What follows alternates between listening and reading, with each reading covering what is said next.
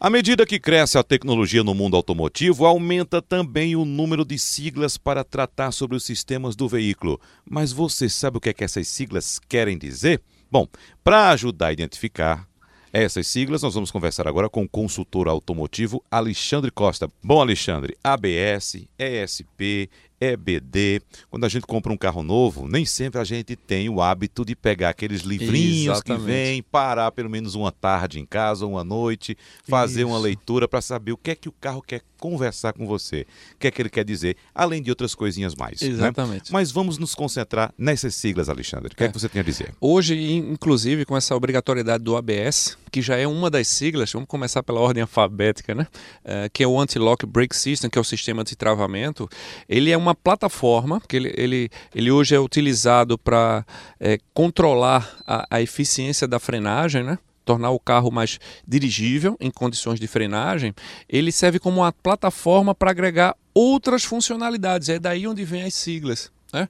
Um, um, muito comum chama-se EBD, que é, o, que é o controle eletrônico, a distribuição eletrônica de frenagem. O que é isso? Você imagina que durante uma frenagem, boa parte do peso do veículo é transferido para a dianteira.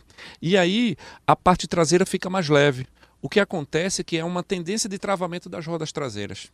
Então, o, antigamente existia, não vou falar assim antigamente, mas há um tempo atrás, existia uma válvula mecânica que tentava controlar o fluxo do, do fluido de freio para evitar o travamento da roda traseira. Isso é muito comum em, em picape, uhum. né? E tem essa tendência de travamento. Hoje, isso é um software gerenciado dentro da central, que a gente chama de EBD.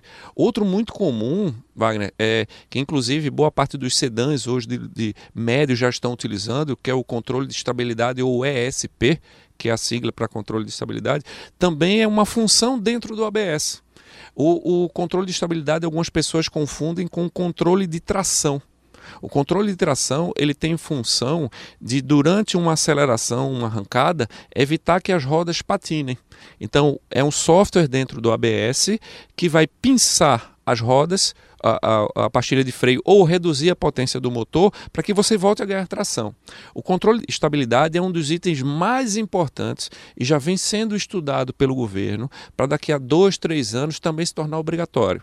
Então, juntamente com o ABS, o controle de estabilidade ele evita justamente aquela situação onde você está numa pista, vou dizer que você está indo para, para Gravatar, Semana Santa, alguma coisa assim, e, e um animal atravessa na pista, você tem que desviar de um, de, um, de um veículo. Quando você muda de faixa, e tem que retornar depois para a faixa.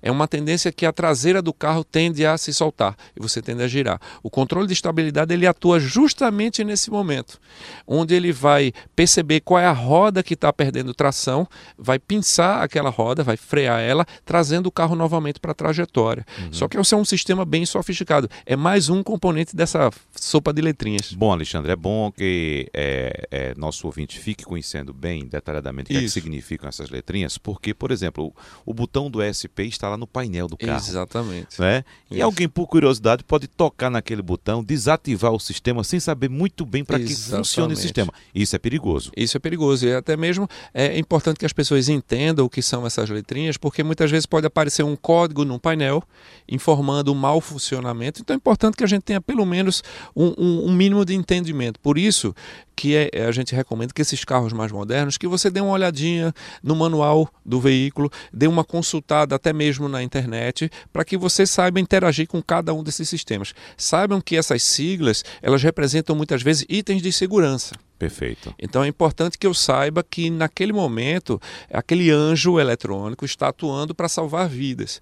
E é importante que eu saiba diferenciar cada um, porque um, é, é, pode acontecer de um erro desse, por falta de conhecimento, você desativar uma dessas funções. É, né? Um amigo meu uma vez me procurou e disse: Wagner, uh, apareceu uma, uma, uma, luzinha aqui no painel do meu carro com as letras ABS. O que é que isso. eu faço? O que é isso? isso. Diga, amigo, leve seu carro na oficina urgentemente. Exatamente. Ainda hoje é muito comum e, e isso acontecer, apesar da obrigatoriedade. Eu fiz um levantamento rápido uh, de 2014 para cá de automóveis, mais ou menos 8 milhões de veículos têm ABS e airbag aqui no Brasil pela, pela obrigatoriedade.